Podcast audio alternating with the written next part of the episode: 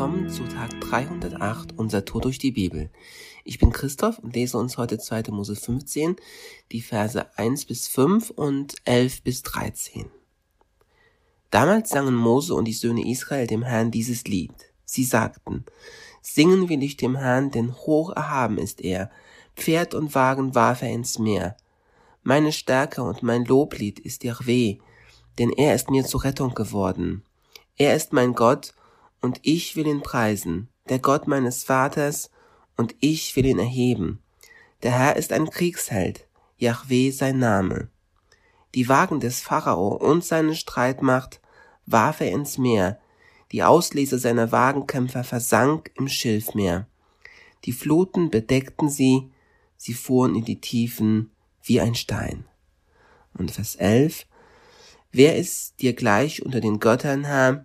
Wer ist dir gleich, so herrlich in Heiligkeit, furchtbar an Ruhmestaten, wundertuend? Du streckest aus deine Rechte, die Erde verschlang sie. In deine Gnade hast du geleitet das Volk, das du erlöst, hast es durch deine Stärke geführt zu deiner heiligen Wohnung. Im letzten Kapitel sahen wir Gottes großartige Befreiungs- und Rettungsaktion. Was also bisher geschah? Nach der letzten Plage lässt der Pharao Israel endlich frei, um Gott anzubeten. Die Sklaven beginnen ihre Flucht, werden aber sehr bald von einem großen Gewässer gestoppt, dem Roten Meer oder Schilfmeer. Und zudem hat der Pharao während ihrer Flucht eine seiner schon zuvor reichlich erlebten und bekannten Sinneswandelattacken und er jagt dem Volk Israel mit seinem Streitwagen nach. Hm.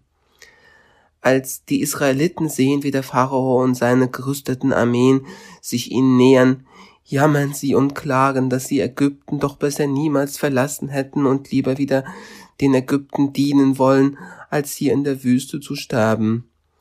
Aber Gott sagt den zweifelnden und ängstlichen Israeliten, aber auch uns, fürchtet euch nicht, steht und seht die Rettung des Herrn, die er euch bringen wird. Schau, Gott selbst will persönlich für dich einstehen und für dich kämpfen. Durch Moses scheidet Gott dann das Meer und öffnet einen Weg, auf dem sie trockenen Fußes passieren können. Als Pharao angetrieben und motiviert von seinem harten Herzen ihnen folgt, lässt Gott die Wassermassen um sie herum zusammenkrachen und überschwemmt Pharao samt seinem ganzen Killerkommando. Und hey, falls du wie ich immer wieder etwas hinterher bist mit deinen Kapiteln, bei mir ist es öfter mal so, dass ich immer wieder mal zwei bis drei Kapitel nachle nachlesen und manchmal auch nachhören muss, um wieder so ein Stück weit auf Gleichstand zu sein. Falls du also etwas hinterher bist, lies unbedingt die letzten zwei, drei Kapitel nach. Es ist echt mega spannend, was da alles so abgeht und passiert. Als Gott ähm, also die, die Wasser um sie zusammenfallen und ähm, zusammenfallen und zusammenkrachen lässt, richtet und rettet er in einem Akt. Ja, er richtet und rettet und zeigt damit schon ganz am Anfang der ersten Bücher Mose etwas ganz Wichtiges über sein Wesen. Und jetzt, sobald Israel auf der anderen Seite des Roten Meeres ist, hören wir das Lied der Erlösten. Dieses Lied ist wie ein Lied, das eine Armee singen würde, nachdem sie einen gewaltigen Sieg errungen hat. Aber, und das ist sehr wichtig zu bemerken, aber Israel hat hier gar nicht gekämpft. Gott hat alles getan. Er allein hat es getan. Und deshalb handelt das ganze Lied über Gottes Macht und über seine Macht über Ägypten und die falschen Götter Ägyptens. Und Gott demonstriert, dass er durch diese Befreiung und Rettung Ruhm über den Pharao erlangt hat. Und er zeigt der ganzen Welt, dass es kein Gott wie ihn gibt. Das Trennen und Schließen des Roten Meeres ist ein großartiges und schönes Bild von dem, was Jesus am Kreuz für uns getan hat. Jesus rettet uns trotz allen Unglaubens und trotz aller Feindseligkeit. Wie Gott die komplette Rettung für Israel vollbracht hat, hat Jesus die komplette Rettung und Befreiung für uns vollbracht. Wir müssen nur realisieren und persönlich anerkennen, dass Jesus es für uns getan hat und dass er mein Heil, meine Rettung und meine Befreiung am Kreuz gewonnen und erworben hat. Und zwar genauso wie damals am Roten Meer, in einem Akt.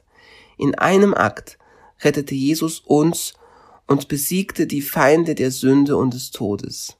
Mit einem Akt und mit einem Instrument rettete Gott sein Volk und richtete die Sünde, den Tod und den Teufel wie damals am Roten Meer.